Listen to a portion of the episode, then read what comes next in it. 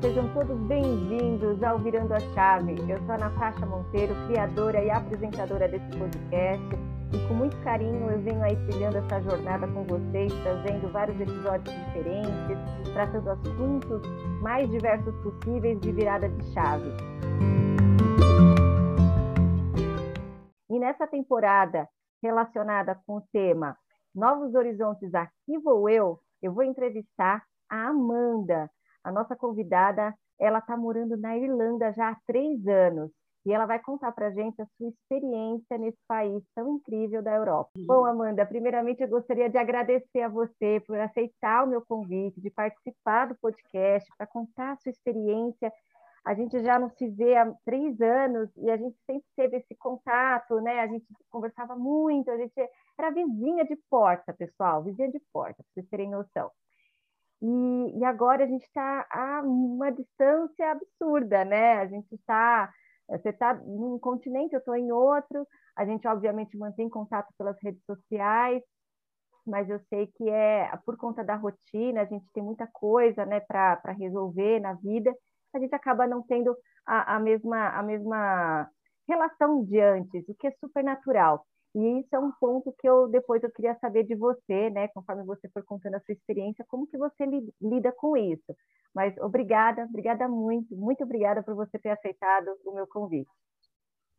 Ah, imagina, Nath, eu que agradeço o convite. Para mim é, é super legal, primeira vez participando de um podcast. Então, assim, é tudo diferente, mas eu estou muito feliz com o convite. Ah, o prazer é todo meu. Bom, Amanda, então, assim, eu queria saber como é que foi para você sair daqui do Brasil, né? Sabendo que você teria uma, um estilo de vida completamente diferente, com uma cultura totalmente diferente. Como que foi esse processo de transição? Como que você se preparou para ir para a Irlanda? E o que, que aconteceu lá? O que, que você sentiu assim que você chegou? Tá. Então, na verdade, é, tudo começou na minha lua de mel. A gente fez uma viagem para a Europa e a gente ficou assim simplesmente encantado, obviamente não só com o lugar, mas com principalmente com o estilo de vida das pessoas. A gente via que as pessoas tinham um estilo de vida muito mais tranquilo e bem diferente da, da nossa rotina em São Paulo. E assim, a nossa rotina era muito puxada e aí ficou essa, essa vontade ali no nosso coração, e quando a gente voltou, a gente falou assim: ah, por que não tentar seguir com, com isso, com esse plano? E aí o meu marido, ele foi atrás de tirar a cidadania portuguesa, que ele já ele tinha direito, mas, enfim, nunca tinha vontade, é, tinha tido interesse de é, ir atrás.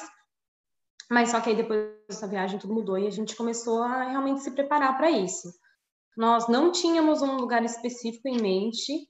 É, a gente sabia que a gente queria um lugar que falava, é, falasse inglês, mas ainda estava muito em aberto, porque, enfim, a gente sabia que a gente dependia de uma oportunidade de trabalho e tudo mais. Só que aí a gente foi se programando para isso, pesquisando bastante sobre os países, que na verdade a gente só tinha duas opções. É, no momento a gente estava considerando a Inglaterra ou a Irlanda, e aí a gente começou a, a pesquisar bastante sobre mercado de trabalho, é, enfim, aluguel, clima, tudo.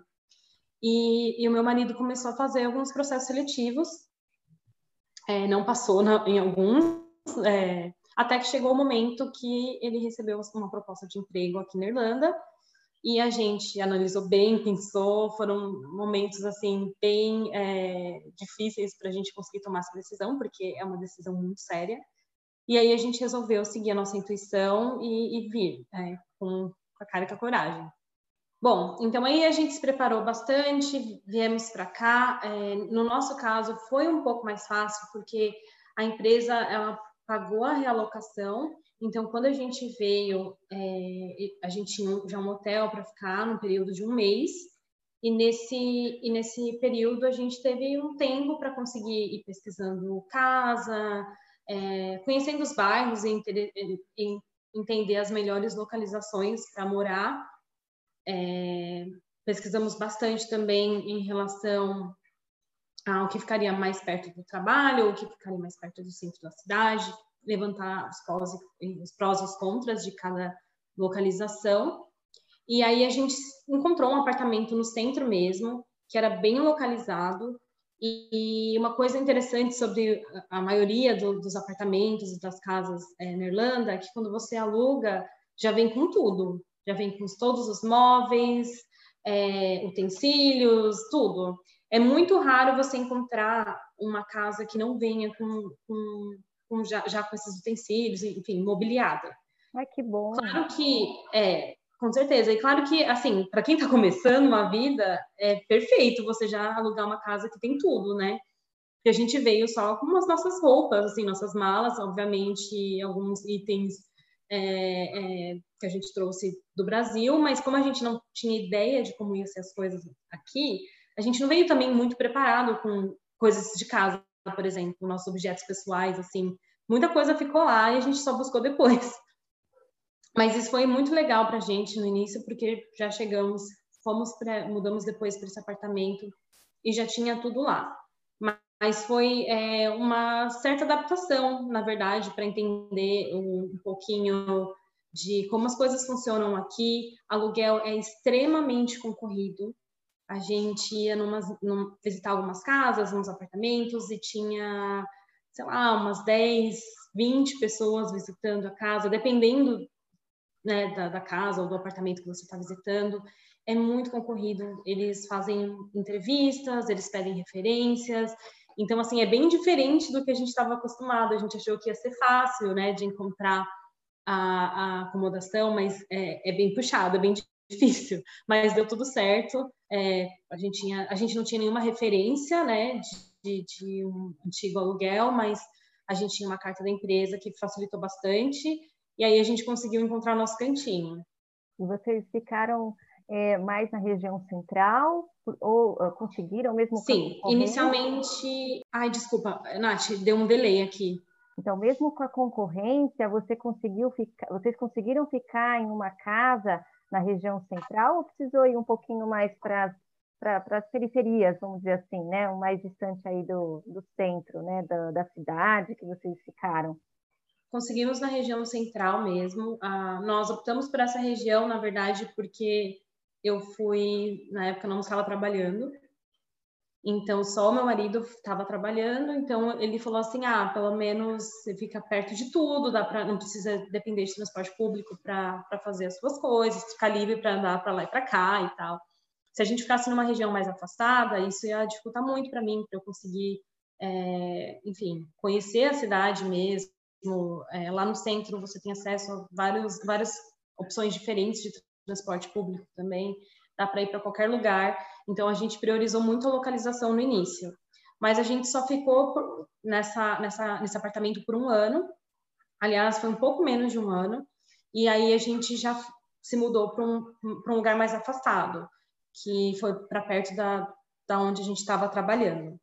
Então, para a gente fazer muito mais sentido, morar perto do trabalho e também era uma região mais calma, porque, querendo ou não, centro de cidades grandes, não que Dublin seja muito grande, mas é, todos os grandes centros, eles são bem mais é, movimentados e a gente queria um pouco mais de tranquilidade também. Uhum, legal, bacana. Ainda bem que vocês conseguiram se restabelecer e depois ter essa oportunidade de mudar para um lugar um pouco mais tranquilo, né? Eh, que fosse inclusive perto do, do trabalho. E quais foram os seus principais desafios? O que, que você teve de mais dificuldade nesse período é, de, de, de, adaptação, né? Seja no aspecto da cultura, ou a questão do trabalho, enfim, ou a, o clima também. O que, que foi mais difícil para você? Eu diria que foi tudo isso que você falou. Resumidamente, é... não, a primeira coisa para mim foi difícil ficar longe da minha família, foi um baque muito grande. Então, mas eu já fui trabalhando a minha mente para, sabe, para aprender a lidar com isso. Via eles por vídeo quase todos os dias, é, falava bastante com a minha mãe, com minhas irmãs, com as minhas amigas também. É, a questão de ficar longe dos amigos de você ir para um lugar novo que você não conhece ninguém pesa muito. A gente foi sem conhecer absolutamente ninguém. Então a gente, enfim, não sentia muita vontade, é, sentia falta de ter, ter amigos para sair, para conversar. Fora isso, é, a questão do trabalho, né? Como, como você mesma disse, eu, é, sofri uma certa dificuldade nessa, nessa questão, porque eu tive que ingressar novamente no mercado de trabalho e com um pequeno agravante ali que é o inglês. Então, para mim já foi muito mais difícil, é, enfim, começar a fazer os processos seletivos em inglês. Eu estava com muita insegurança, embora eu já tinha estudado inglês por um tempo no Brasil, mas é, é, é muito diferente quando você está lá num lugar é, que só fala inglês então, não tem aquela pausa onde você consegue se comunicar em português com alguém. Então, fora isso, o sotaque irlandês ele é bem puxado, ele é bem diferente. Então, eu também não, não entendia o que eles falavam logo assim de início. É, então, foi bem, bem desafiador. E, e, como você disse, o clima também. A Irlanda é um país muito frio, muito cinza, chuvoso. É, claro que quando a gente chegou, a gente chegou no verão e foi um, um, verão muito bom, muito quente. Então, no início eu não tinha sofrido tanto com isso, não foi logo de cara que eu, que eu tive dificuldades com o clima, mas depois de alguns meses, quando começou a esfriar, que eu, eu senti a realidade de que é morar na Irlanda, né? Chuva, frio e, e muito vento. Nossa, imagina a temperatura baixíssima, né, no, no inverno e ainda com chuva. Ai, olha, Nádia, aqui chove demais, mas chove muito. E como venta muito também, você não consegue nem sair com guarda-chuva. Você pode até ter um guarda-chuva, mas assim, quase não usa por conta do vento. Usa então, é, aqui é muita roupa impermeável, é, casaco impermeável, ou até mesmo capa de chuva. É, é, o, que, é o que geralmente dá assim, para usar. Nossa, é, tem que se adaptar, né? Tem que ver que roupa que vai dar mais certo por conta das circunstâncias aí do tempo. E aproveitando, eu sei que você gosta do frio, apesar disso tudo, mas o que, que você mais gosta na Irlanda? O que, que você acha de mais interessante aí no país que vocês gostam de fazer? Pode ser culinária, é, passeios? O que, que tem de bom aí em Dublin que vocês apreciam? Olha, é, uma coisa que eu gosto bastante aqui é que tem muito parque, muito castelo. Então a gente sempre a, a gente sempre tenta achar um, um lugar diferente para visitar e até hoje ainda tem um monte de castelos que a gente ainda não visitou. Muita construções, muitas construções bem antigas, é, muito é um país muito rico em história, assim, sabe? Tem, tem muita é, é muito rico em cultura também. E uma coisa que a gente também gosta muito daqui é, é, é, do povo irlandês mesmo. Eles são muito receptivos, eles são muito é, amigáveis, assim.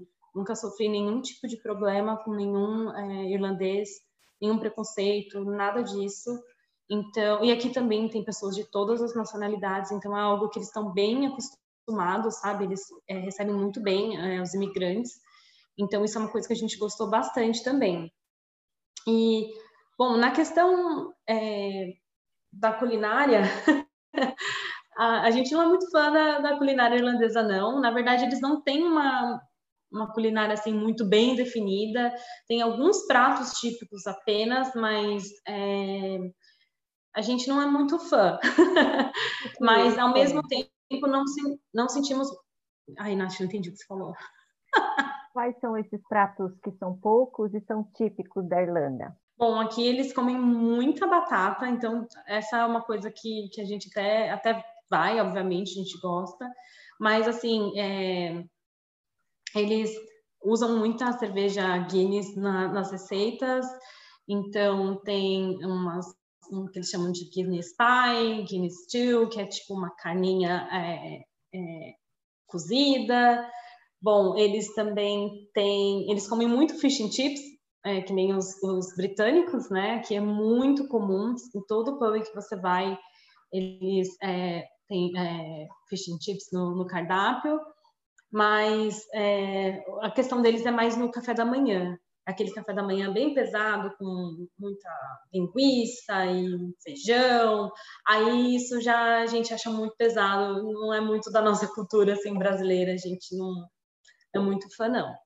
Mas é, a gente não sente muita falta da, da culinária brasileira pelo fato de que, como aqui na Irlanda tem muito brasileiro, também tem muitos mercados brasileiros. Então a gente acha de tudo, produtos brasileiros mesmo. Tem, tem sempre é, mercados é, ou no centro de Dublin ou no centro é, das outras cidades pra, é, na Irlanda.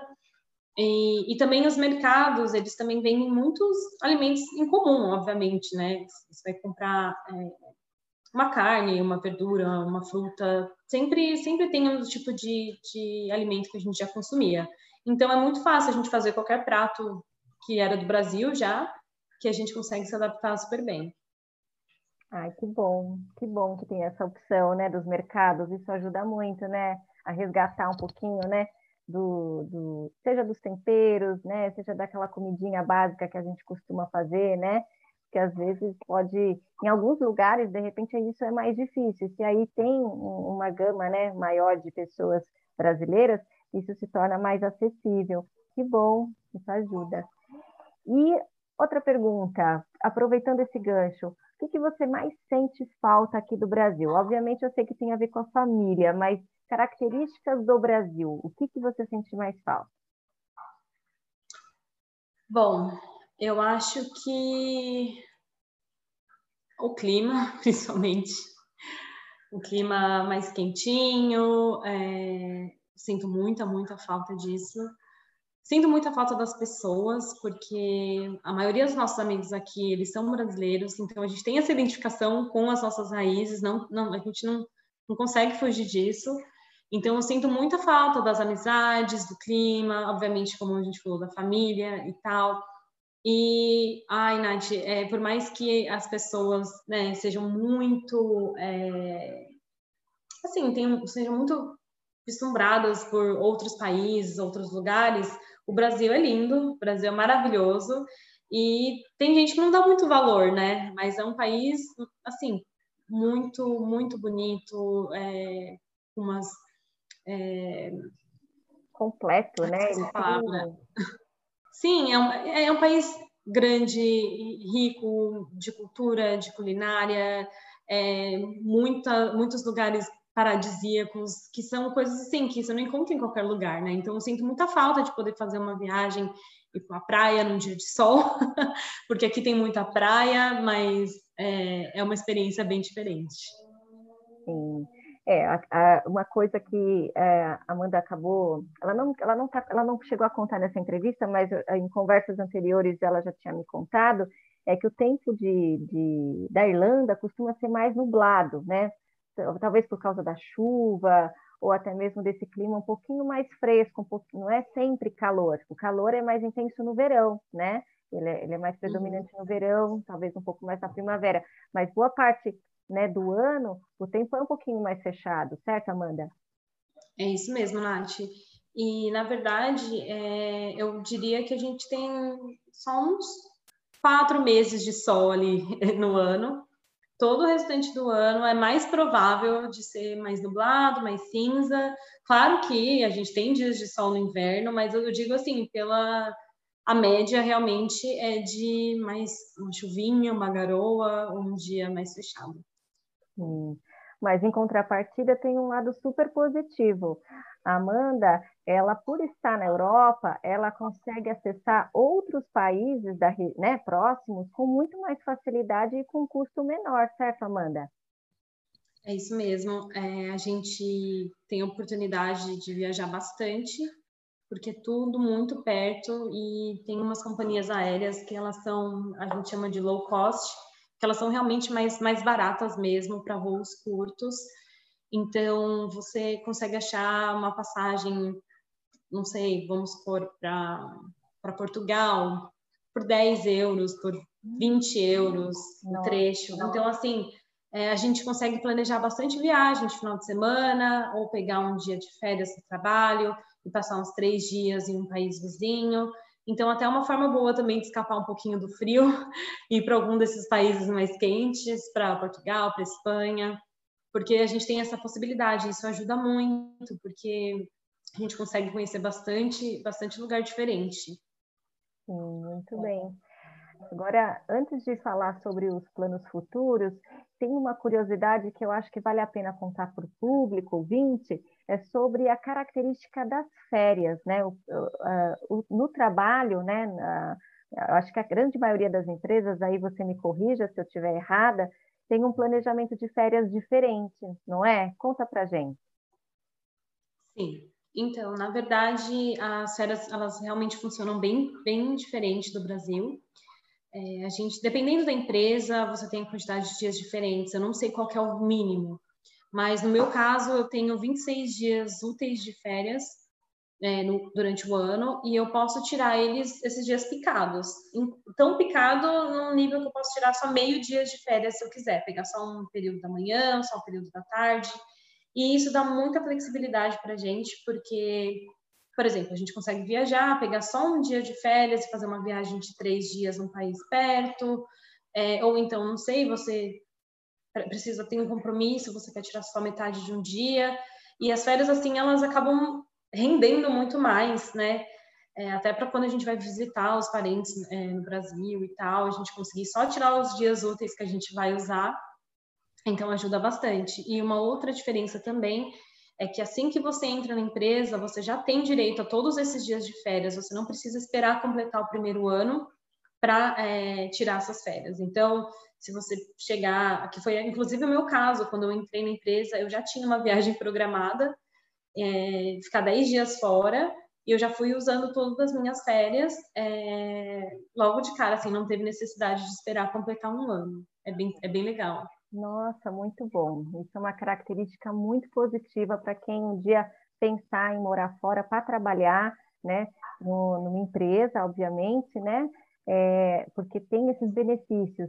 E, e, pelo que eu ouvi dizer, Amanda, é verdade que o governo ele dá um subsídio para as mães, né, que têm filhos.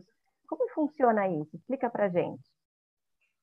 Então, existe isso mesmo, Nath. Eu não sei exatamente os detalhes, né? Eu não tenho eh, filhos ainda, mas é, tem sim esse benefício.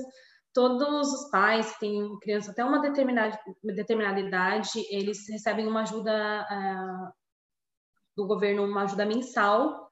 Eu acredito que seja em torno de 100, 200 euros mensais para prover o básico para a criança. Então, uma alimentação e, enfim, fraldas. E aqui é uma coisa interessante de mencionar é que, é, enfim, compras de mercado no geral é extremamente barato, é muito barato. Então, assim, uns 150, 200 euros por mês é mais do que suficiente para comprar tudo que a criança precisa no mês, incluindo fraldas.